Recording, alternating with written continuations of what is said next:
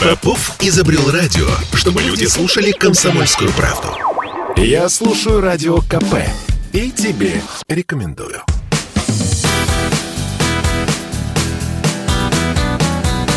Легенды и мифы Ленинградского рок-клуба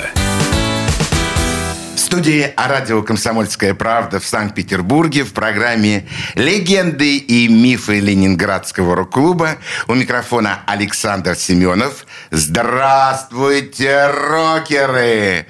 И сегодня у нас в студии в гостях удивительный музыкант – нет, я бы начал с другого. Фантастический человек, творческий, одаренный, драматург, литератор, поэт, писатель, художник и, наверное, в последнюю очередь музыкант. У нас в гостях Константин Арбенин. Костя, добрый Здравствуйте, вечер. Здравствуйте, всем привет. Э, абсолютно правильно сказано. О, это приятно. Когда мы начинаем наш разговор с человеком, который сразу говорит, сказано правильно, значит и сделано будет правильно. Костя, я очень рад видеть тебя сегодня в студии «Комсомольской правды». Э, огромное спасибо, что ты нашел время среди своих творческих задач, которые ты решаешь вот уже на протяжении всей своей жизни. Здорово, что ты пришел. Фамилия Арбенин уж больно знакома мне и, наверное, очень многим нашим радиослушателям. Скажи мне, пожалуйста, есть ли какая-то связь э, с Дианой Арбениной э, или вы просто однофамильцы? Нет, вообще э, эта фамилия имеет ко мне непосредственное отношение, я имею в виду фамилия Дианы, да, потому что э, так случилось, что в 94-м, кажется, году мы с Дианой поженились, но это был фиктивный брак, он был недолгий, так что никаких таких подробностей для там желтой прессы или для чего-то такого у меня нет. Костя, Мы как это... быстро поженились, так быстро и развелись. Это легенда. А, э, нет, это правда. И ну, цель была такая э, помочь э, молодой, талантливой девочке. Я услышал ее песни, мы познакомились. Я видел, как это все вот начинается. И, э, в общем, был готов чем-то помочь. И Диана воспользовалась этой моей готовностью с удовольствием. Она меня попросила э, жениться. Э, на ней. На ней, да. Ну, для того, чтобы ну, ей была нужна прописка, ей нужно Понятно. было как-то задержаться в Петербурге. Она собиралась поступать в институт. А, а потом заодно и попросил мою фамилию. Ну, и я по доброте душевной, и как, э, будучи таким юным идеалистом-джентльменом, я не мог отказать даме, поэтому вот так все произошло. А, потом мы развелись, и каждый продолжил э, собственную жизнь, но поскольку э, фамилия стала такая широко известная, превратилась в такую на- надпись на афишах, да, теперь все время приходится отвечать на этот вопрос подробно. Хотя, в общем-то, в Википедии все написано, можно почитать. Нет, нет, нет. Одно дело Википедия, а другое дело это личный разговор для наших радиослушателей, которые, может быть, не читали э, Википедию. Ну что, честный ответ. На самом деле я начинаю э, радиопередачу Э, с других вопросов. Но здесь я не мог просто обойти эту красивую, яркую, гордую фамилию Арбенин. Но, кстати, фамилия эта, она известна не в, в первую очередь не этим, а тем, что это фамилия главного героя драмы Лермонтова «Маскарад». Ну, я надеюсь, там нет никаких э, пересечений. Есть. Я могу рассказать, кстати, да если ладно, интересно. конечно, да. расскажи. А, Дело было так. Мои родители, когда поженились, э, они решили взять другую фамилию, потому что и у мамы, и у папы были такие очень странные, неблагозвучные фамилии, и их в школе в детстве всегда дразнили.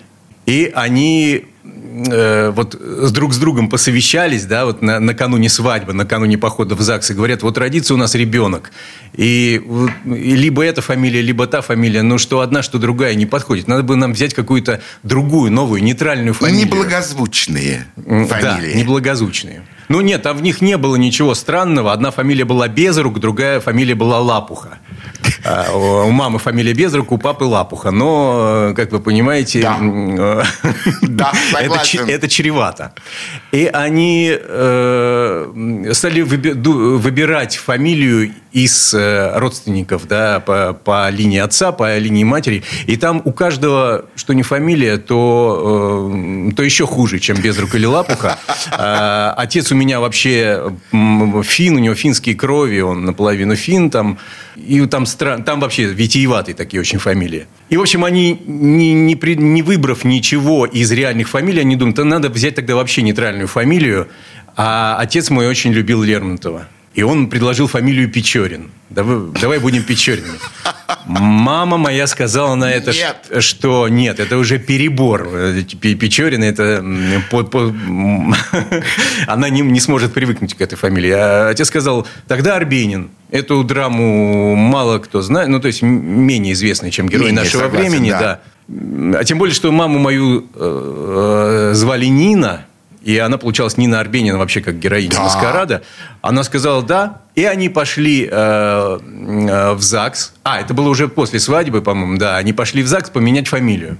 Значит, написали заявление, заплатили 10 э, рублей, это э, середина 60-х годов, то есть это тогда приличные деньги, 10 рублей, э, и поменяли фамилию. И они пришли домой и говорят моей бабушке, маме моей мамы, мы поменяли фамилию, мы теперь Арбенины, потому что мы другой не нашли фамилии.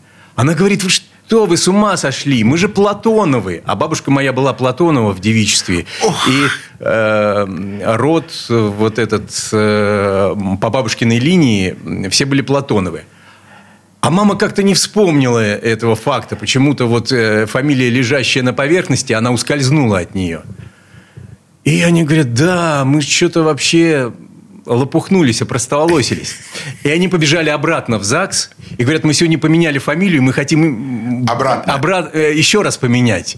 Мы вспомнили.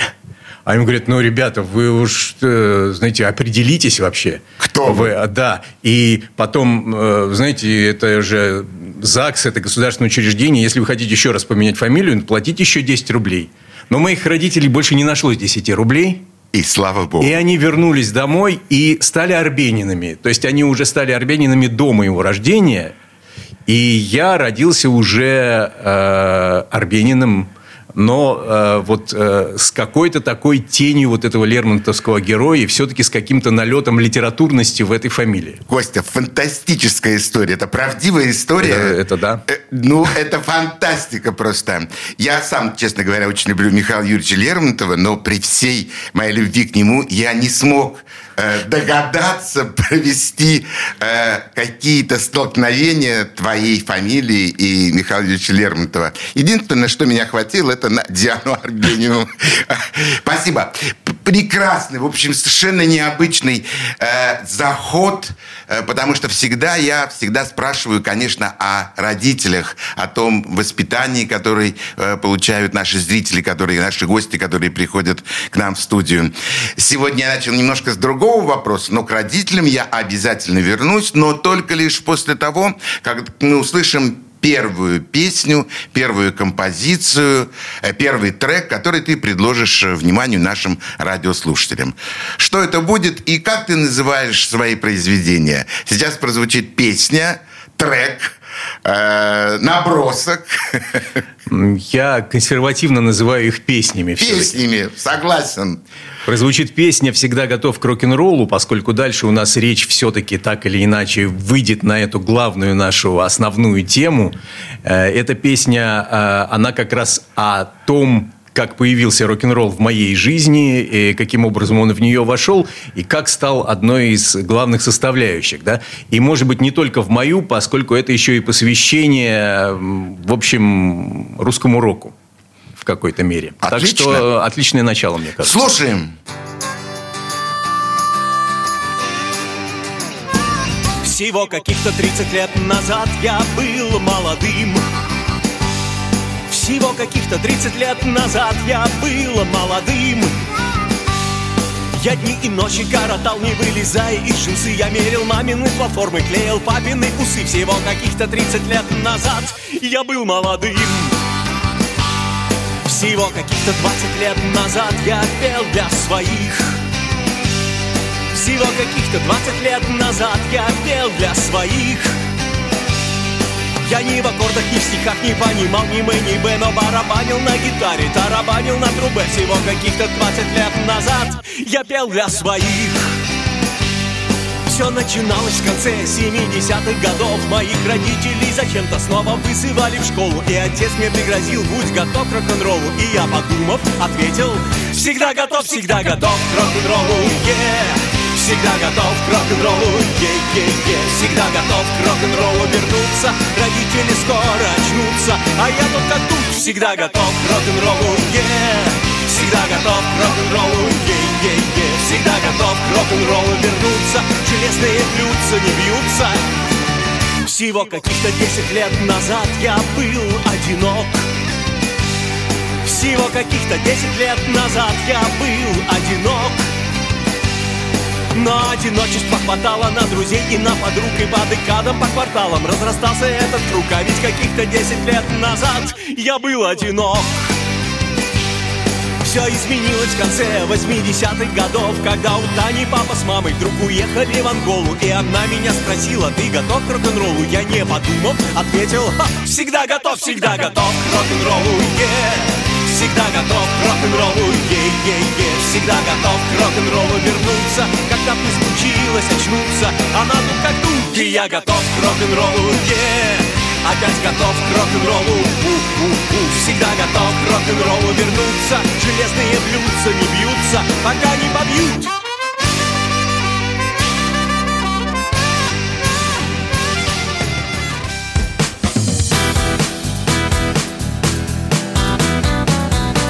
Легенды и мифы Ленинградского рок-клуба. Слухами земля полнится. А на радио КП только проверенная информация.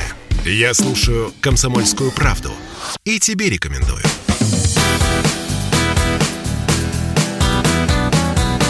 Легенды и мифы Ленинградского рок-клуба студии радио «Комсомольская правда» в Санкт-Петербурге в программе «Легенды и мифы Ленинградского рок-клуба» у нас в гостях музыкант, драматург, поэт, писатель э, Константин Арбенин. Костя, продолжаем разговор о тебе. Чем занимались твои родители, мама и папа?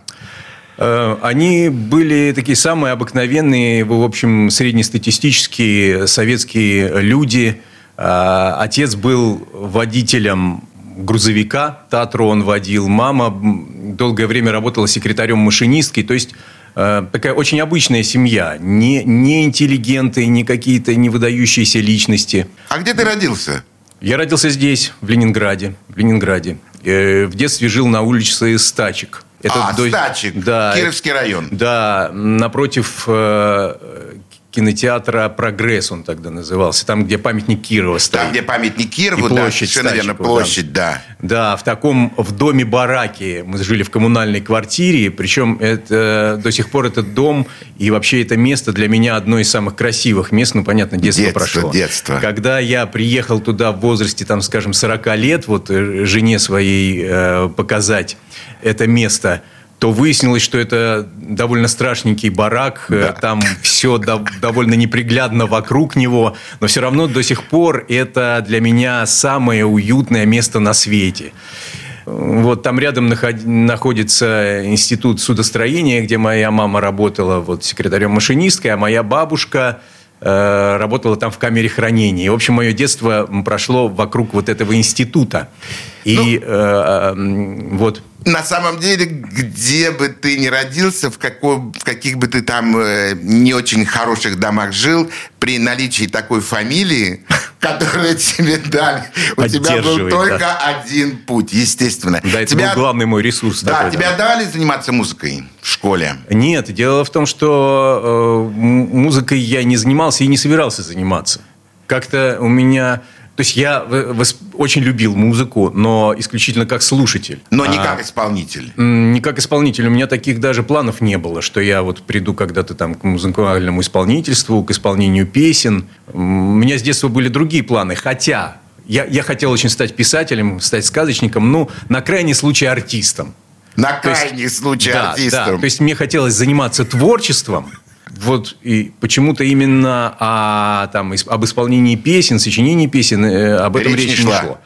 Может быть, спорт? Спорт, нет, к этому не лежала душа, хотя я э, в младших классах занимался хоккеем, я очень любил хоккей, больше, наверное, даже э, любил вот его атрибутику, вот эти все клюшки, шикарные краги. формы, краги, шлемы.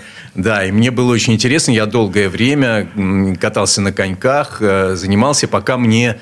Э, не сломали... Ну, примерно, да, мне не заехали по лицу клюшкой – со мной случился какой-то такой, видимо, душевный переворот, и после этого я стал сочинять стихи, стал сочинять какие-то вещи. Вот, наверное, это был такой удар судьбы. Слушай, как у тебя удачно складывается судьба, начиная от фамилии. Для меня это до сих пор вот звучит, как, как получить такую фамилию красивую, классную, и, главное, сразу с намеком на всю оставшуюся жизнь. А Надо просто вообще... сходить в ЗАГС. Да. А каким мальчишкой вообще был Костя Арбенин? Ну, так, пятый, шестой, седьмой, восьмой класс. Э, в общем, примерно таким же, как сейчас. Я такой э, замкнутый в себе немножко, не очень коммуникабельный, очень э, любящий одиночество, э, любящий там читать книжки, смотреть что-нибудь, слушать. Я такой, да, я не не уличный был ребенок, я был домашний такой мальчик. Я очень внимательно выслушал, что сейчас сказал Костя. Э, маленькая ремарка от меня. Я ни разу не стоял на одной сцене вместе с группой «Зимовье Змери», которой, естественно, Константин Арбенин имеет самое прямое отношение. Это значит, что я ни разу не стоял с этим человеком на одной сцене, не говорил в один микрофон. И поверьте мне, когда я познакомился с ним, все, что он говорил сейчас о том, о замкнутости, а, это все ерунда. На самом деле деле это внутри закрытый и очень творческий человек, но э, он, он открыт для общения, и э, мое знакомство с ним на самом деле доставило мне колоссальное удовольствие от общения именно с этим человеком. Поэтому Спасибо. ты наговариваешь на себя. Это мифы. На самом деле ты э, ну, действительно настоящий творческий, открытый человек. Заканчиваешь школу, дальше институт? Нет. Почему? Э, я, заканчивая школу, я хотел поступить в театральный институт, как многие молодые люди. Вот тогда... На Маховую? Э, да. Тогда актерская профессия казалась мне самой такой вот э, желанный. Я очень любил кино, очень любил театр. И, и вот все, все, все, всем этим хотелось мне заняться. К, к тому же я там и в самодеятельности всегда участвовал в школе. Э, два или три года я занимался в студии кукольного театра в, э, в Доме пионеров Кировского района, и мне уже прочили такую стезю э, актера кукольного театра, меня уже готовили туда. Я что-то в последний момент вдруг э, взбрыкнул и не захотел. И решил стать драматическим актером. И я пошел поступать на Маховую к Игорю Петровичу Владимирову, Ох, замечательному, себе. Любимейшему моему режиссеру и актеру.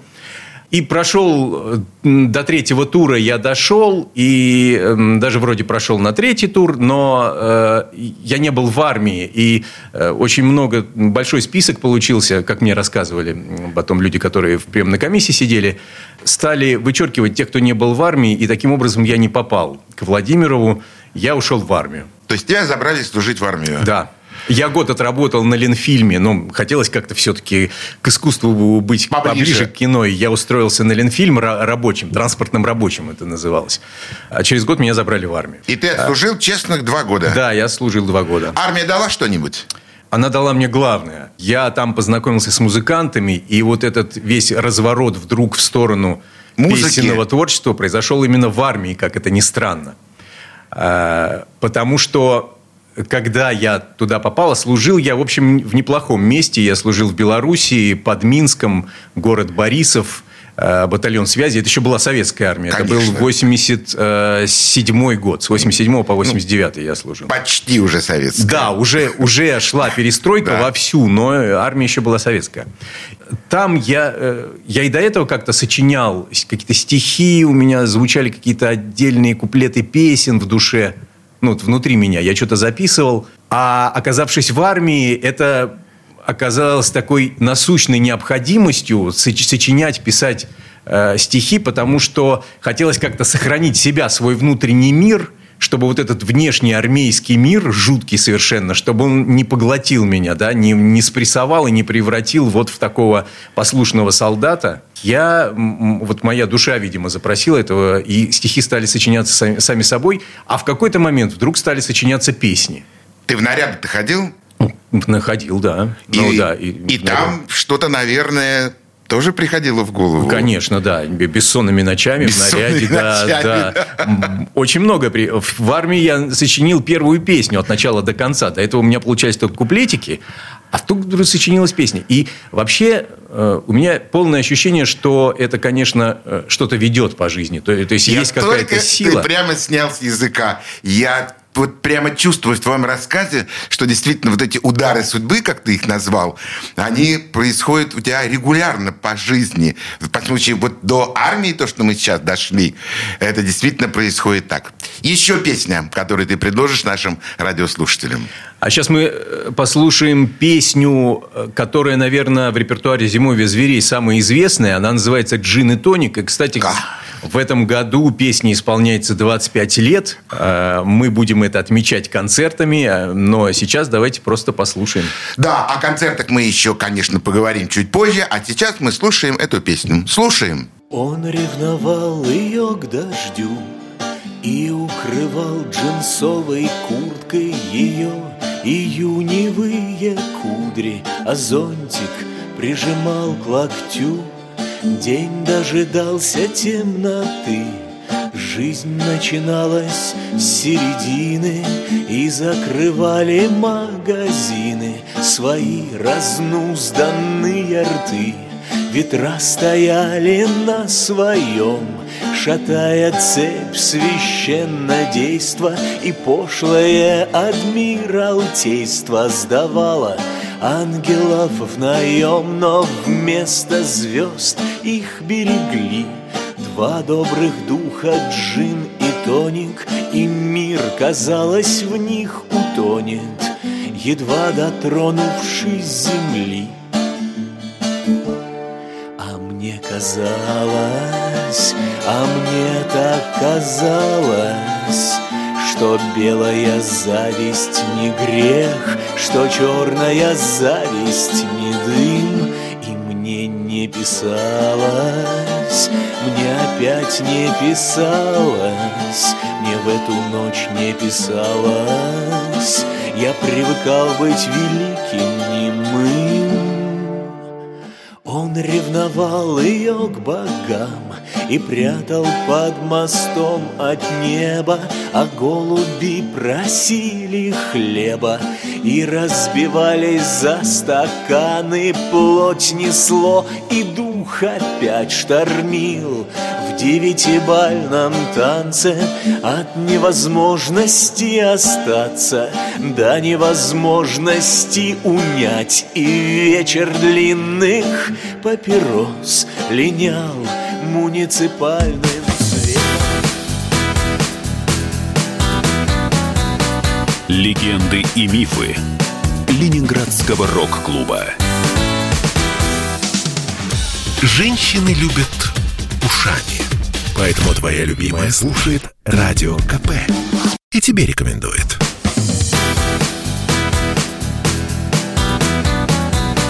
Легенды и мифы Ленинградского рок-клуба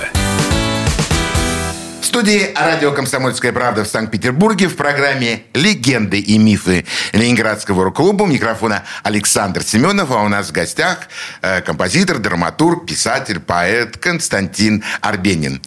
Э, Костя, заканчивается армия, ты выходишь в большую жизнь, э, перед тобой город Ленинград – ты возвращаешься обратно, все дороги открыты. Что выбирает Константин Арбенин, кроме фиктивного брака? Э, ну вот тут надо чуть-чуть уточнить э, то, что происходило в армии, потому что это очень важно для, даль... да. для дальнейшего развития событий. Значит, в армии я, как уже сказал, стал сочинять стихи, и вдруг у меня сочинилась песня. И когда я уже отслужил полтора года, я вдруг познакомился с э, ребятами, ну, тоже, которые служили в других ротах, в одном со мной батальоне. Они были музыканты. Был при нашем батальоне такой вокально-инструментальный ансамбль. Он как раз только что вот появился в это время. И, сидя на одном комсомольском собрании, я оказался рядом э, с двумя э, парнями, двумя солдатами – которые между собой разговаривали, и один другому говорил, а давай, ну вот, да, ладно, перед офицерами мы будем выступать, петь «Яблоки на снегу» и «Синий туман», но а, вот сейчас же вообще, сейчас же рок, все такое вот, э, это 87 э, э, год. А давай, может быть, мы что-нибудь для себя будем делать, какие-нибудь песни. Второй говорит, да, да, да, надо обязательно свои песни делать, какой-то такой репертуар альтернативный. Но какие? У тебя есть песни? Нет, я не сочиняю песни, я вот тоже не сочиняю. И тут я, услышав это, я повернулся. Это был такой момент наглости в, мо- это, в моей это, говорит, жизни. скромный да. юноша, который весь в себе. Скромный, э, скромный сержант на комсомольском собрании повернулся и сказал, ребята, вам э, нужны, нужны песни? Их, Их есть, есть у меня. меня. Да. Они посмотрели на меня так, э, как на сумасшедшего, да, сказали там, ты из какой роты? Я говорю, вот из второй. Ну, хорошо, ладно. Вот. И прошло какое-то время, там, недели или две, и, видимо, они, не, не найдя никакого другого варианта, они пришли ко мне в роту и говорят, слушай, ты нам говорил, что ты песни пишешь. Я говорю, да. А, а что за песни? Я говорю, а мы сейчас спою и спел песню, э, которая у меня было тогда полторы песни сочинено. А, вот. И я спел им одну песню. А спел акапельно? Да, акапельно. Просто вот э, песня такая была «Солидный медляк», ее даже слушатели «Зимой зверей» знают, мы ее потом да, записали. «Солидный медляк», да, есть Там такая вот, песня я им просто вот репертуаре. встал и Вчерашний покой, стучащий как гной, исчез, и жуткая ночь стекает как скотч с небес, и так далее. Довольно длинная песня, и петь они... ее сейчас не буду. Они говорят, приходи завтра к нам на репетицию. Я пришел к ним на репетицию, они играют какую-то музыку, очень красивую, такие разные партии. Я прям заслушался, сел, думаю, вот классные ребята, вот мне бы вообще так. И у них потом такой, а, они отыграли чего-то, перерывчик, говорят, ну как? Я говорю, ну, вообще шикарно, круто. Вообще никогда не, не, не был на репетиции, не слышал, как это очень здорово. А что вы такого вот играете? Он говорит, а ты что, не узнал? Это твоя песня. Я говорю, вот это... Да, да, серьезно? И я ж тогда еще э, первый раз вот сталкивался с тем, как твоя песня распадается на отдельные партии, на контрапункты и так далее, когда из, э, она складывается из э, разных таких музыкальных линий. Да? Мне все это казалось чем-то другим. Я не, не думал, что моя песня такая красивая. Это может, называется может... аранжировка. Да. Вот, это был такой переломный момент. Э, мы с этими ребятами потом сделали несколько песен. Жора Высоцкий, который вот руководил этим ансамблем, он потом в Минске, он э, сам был из Минска, и он Э, продолжил эти песни играть в своей группе, которую он создал по после армии. Кстати, много лет он потом играл в песнерах, и сейчас, по-моему, до сих пор работает в песнерах. То есть, это очень профессиональный музыкант, аранжировщик. Должен вот... тебя расстроить, у песнеров уже составов, наверное, 20. А, тот, э, собственно, который вот был с Барткевичем, по-моему. Да, с, это, да, это главный. Вот, да, да, главный. И он и там он, играл. он при Миулявине еще, по-моему, даже там играл. Вот. И э, остальные музыканты были из других городов. Мы то, тоже с некоторыми дружим до сих пор. Но именно вот это знакомство и это исполнение... Я «Солидный медляк» несколько раз спел со сцены там в армии. И я понял, что мне очень хочется заниматься э, вообще вот этим вот, рок-н-роллом. ты вышел на сцену и стал петь. Да. Что ты почувствовал в этот момент? Вот что происходит с музыкантом, когда он действительно впервые выходит на сцену и вдруг понимает, что зрительный зал его слушает? понял, что это мне гораздо интереснее, чем вот быть актером на сцене, да, потому что э, все-таки рок-н-ролл это более свободное искусство. Во всяком случае, тогда так было. Может быть, сейчас оно немножко, так сказать, э, поросло там патиной шоу-бизнеса, но, хотя многие-то музыканты остались искренние и чисты, но тогда это была такая какая-то свобода. Ты мог петь э, сочиненные тобой песню, э, слова, которые ты считал важными сказать, да, и, и тебя еще слушали, и слушал целый зал. И, в общем, конечно, я, попробовав это, я вернулся в Питер и решил ни, ни в какой театральный не поступать, а сочинять песни. Но дальше начались трудности. Ну, интересно. А ты уже услышал тогда, когда вернулся, что в Ленинграде открыт Ленинградский рок-клуб? Я слышал до этого. То есть, когда я уходил в армию, рок-клуб это уже была такая основная тема. Потому что я тут, наверное, могу... еще небольшой экскурс в прошлое. Да? Первое, первое мое музыкальное впечатление вообще в жизни было вот еще на улице Стачек. Моя мама э, купила мне пластинку «Бременские музыканты». Я тоже думаю, что это вот об этом надо сказать, потому что это тоже такая отправная точка вот эти бременские музыканты. Э, Бетлов я услышал позже. Позже. И Бетлов я воспринял как таких бременских музыкантов, которые существуют на самом деле. Реальные. Да, реальные. Ну, ливерпульские там, да. да, музыканты. Я понял, что вот э, эта сказка, которая меня так заворожила в детстве, она может существовать в реальности. И есть такие люди, да, в жизни. И как-то вот э, с тех пор, да, вот бременские музыканты и Битлз стали та, такой э, важной вехой, важными такими маяками, ориентирами, да, потом еще прибавились Высоцкий, там, Акуджава.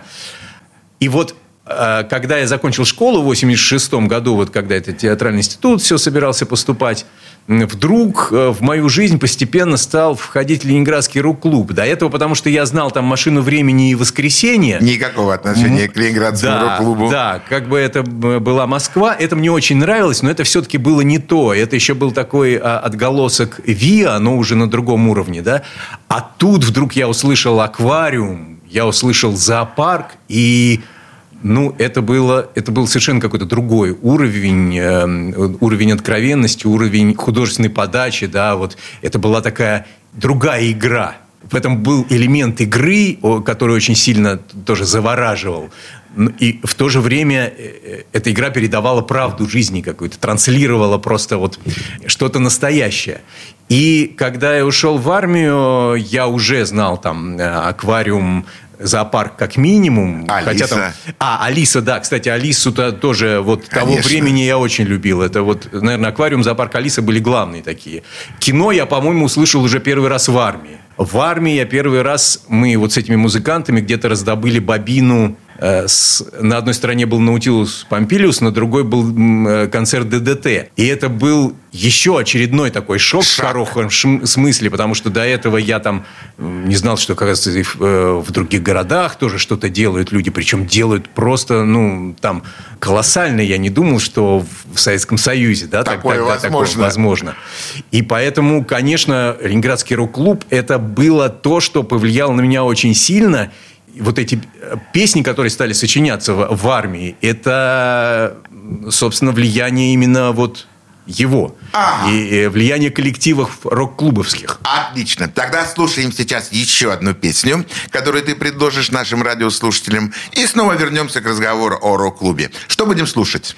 Будем слушать песню «Новейшая хронология», э, с которой у Зимовья начался э, новый период. Это недавняя песня, но я думаю, что первую часть нашего разговора хорошо закончить именно ей. Как красиво, когда гости, которые приходят к нам в студию, э, думают концептуально, как, э, как построить э, нашу совместную передачу. Слушаем. Есть ли разумная жизнь на планете Земля? Этого пока что не видно даже из космоса. Если на палубе крысы пируют, то люди бегут с корабля. А мы не бежим, мы причастны хотя бы и косвенно. Девятнадцатый век новолуние В каторжанской просаленной рове Арестант по фамилии Лунин Сокращает житейские дроби. Все, что было раньше Было лишь прологом. Все, что было роком Кончилось стеной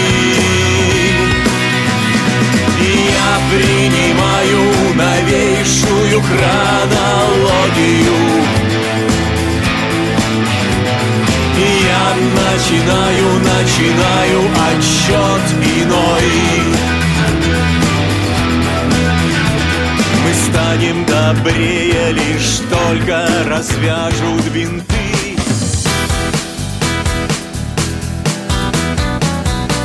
Легенды и мифы Ленинградского рок-клуба. Чтобы не было мучительно больно за бесцельно прожитые годы, слушай «Комсомольскую правду». Я слушаю Радио КП и тебе рекомендую.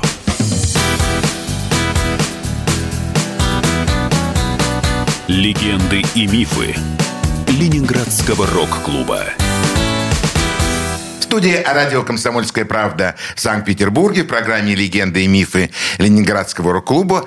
У нас в гостях музыкант, драматург, поэт, человек, э, который, наверное, создал группу «Зимовье зверей», и является ее ярким представителем. Я все говорю о Константине Арбенине. Костя, продолжим наш разговор про рок-клуб. Так здорово, что ты услышал отголоски. Это все проявлялось. Но когда ты пришел уже из армии, ты почему не пошел вступать в Ленинградский рок-клуб? У меня была очень уважительная причина. Откройте нам эту э, тайну. Дело в том, что я не играл ни на каких музыкальных инструментах. Даже на гитаре не умел играть собственно, я просто сочинял песни уже с мелодией. У меня сочинялись отдельно стихи. Они в голове где... у тебя звучали. Да. Я вот их напевала капельно. Ты не знал нот? Я не знал нот. До, ре, ми, фа. Да. Ну, в смысле, я знал, что они так называются. А баре, там, какие-то аккорды? Нет, нет. Я вообще гитару в, в руках не, не И отчасти Э, это было таким оригинальничанием. оригинальничанием. Я даже думаю, я не буду брать гитару, потому что вот я исполняю так вот акапельно, подщелкиваю, подзвякиваю. И я именно так начал первые свои песни исполнять. Вот э, в рок-клуб я не заявлялся, ну, потому что где рок-клуб, а где я, мне казалось. Это там э, небожители обитают, а я тут только начинаю. Я поэтому выступал на кухоньках у своих друзей. Вот она в чем скромность-то проявилась Арбенина. Вместо того, чтобы пойти и сказать, э, слушайте мою музыку, мои песни. Мне казалось, что для того, чтобы пойти в рок-клуб, надо для начала найти музыкантов и создать группу.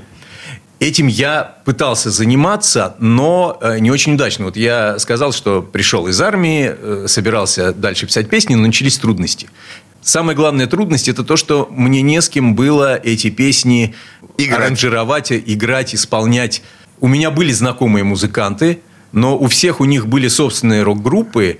Иногда они брали мои песни петь, иногда я писал тексты каким-то зна- знакомым группам. Я там написал пару текстов для группы «Улицы», знаешь, наверное. Да, такая, конечно, Радик. Радик, Радик Чекунов, конечно, да. очень, очень люблю и уважаю и его. И Саша Варфоломеев пел да. «Царство ему небесное». Вот. Я не знал, что «Улицы» поют твои песни. Вот, был, да, было две песни. Потом была еще такая группа «Вращение ИС». Она, а, она была позже, она не была рок-клубовской, это уже 90-е э, годы. Они тоже пели две моих песни. Это просто мой был, был и остается хороший друг Фил Хазанович. Сейчас э, он не занимается музыкой. И, и все, и как-то не получалось. А, и несколько лет я вот так вот э, э, про прогуливал рок-клуб, можно сказать, да, ходил в него как слушатель и э, не решался ни, никаким образом туда никак заявиться. Поэтому, вот, к сожалению, я к рок-клубу так и не имею никакого отношения. Я прогулял. Ты прогулял. И, и в общем, Тебе в этой хватило... программе только благодаря э, твоему хорошему отношению я оказался. Ну, знаешь, Костя, честно говоря, я думал, что возникнет такой вопрос, но перескакивая как бы через много-много лет, когда я узнал, что в районе 40-летия Ленинградского рок-клуба группа «Зимовье зверей» проводит свой концерт э, на улице Рубинштейна, 13, в культовом месте, именуемом Ленинградский рок-клуб, я, конечно, был несколько удивлен. И мне захотелось э, с интересом и познакомиться с тобой. Ну, музыку я, конечно, слышал, группы «Зимовье зверей», но мне захотелось поближе с тобой познакомиться, понять вообще, почему же все-таки вот произошло вот так? Ведь многие же приходили в рок-клуб и как бы уходили. А вообще, как ты считаешь, рок-клуб был нужен в то время? Мне кажется, да. А потому... А почему не произошло дальнейшее развитие рок-клуба? А вот это я не знаю. Это, наверное, э, виднее изнутри те, кто был. Но если, если говорить снаружи, мне кажется, что э, началась просто другая эпоха, и э, рок-клуб прослоился, люди, которые были, стали звездами да, первой величины, они оторвались и ушли в другие сферы – остальным, наверное... Хорошо, я более конкретно сформулирую вопрос. Почему то огромное количество музыкантов, которые находились в Ленинградском рок-клубе, не стали теми музыкантами, о которых мы можем говорить и с, э, с чистой совестью называть их музыкантами? Почему они куда-то ушли? Почему остались только лишь несколько имен в Ленинградском рок-клубе, а остальные группы и музыканты растворились? Потому что, наверное, не может э, э, быть очень много э, звезд.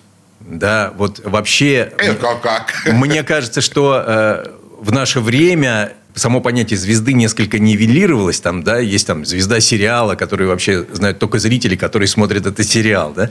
Но, тем не менее, э, вот эти несколько человек, несколько коллективов, которые сумели проявить себя э, со всех сторон. То есть, вот, например, если берем группу «Аквариум», мы понимаем, что это очень гармоничное явление. У него есть... Э, то есть там все в порядке и с текстами, и с музыкой, и с подачей, и с мифологией.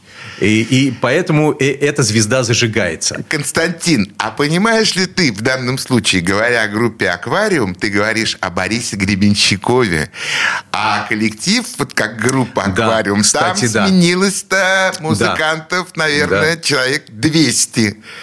Ну... Личность? Вот, наверное, да. Наверное, звезд, э, звезды – это прежде всего личности, да, и э, отрываясь, они оставляют какой-то след да. Оставляют и, э, уходят и, и отбрасывают, отбрасывают вот эти ступени в виде людей, которые когда-то начинали, да, вместе, Рядом, но да. да. Вообще не знаю, не, не, не мне судить вот э, рок-клуб. Я всегда с таким каким-то благоговением к нему относился. Знаешь, что мне больше всего вообще нравилось всегда ну? в рок-клубе?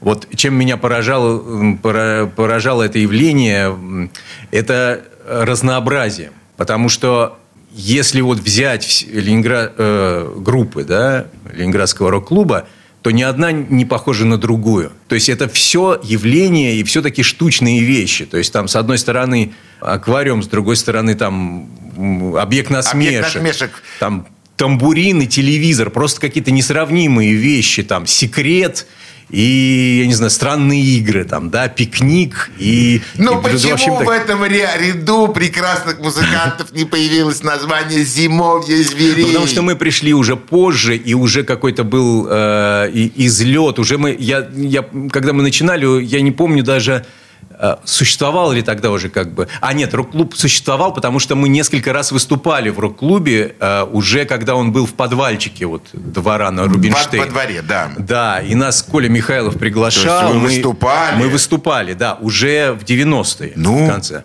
Да, но мы не но были членами клуба, да, клуба, мы не да. стали членами. Ну что ж, мы вернемся, конечно, к этому разговору с Константином Арбениным обязательно в следующую субботу, поскольку Костя дал мне свое э, согласие, что он обязательно придет в следующую субботу. Мы продолжим э, наш разговор с удивительным человеком, композитором группы «Зимовье зверей» и непосредственно и его организатором Константином Арбениным. Но в следующую субботу. А сейчас мы прощаемся с вами. Всего доброго. До свидания. Пока. Пока.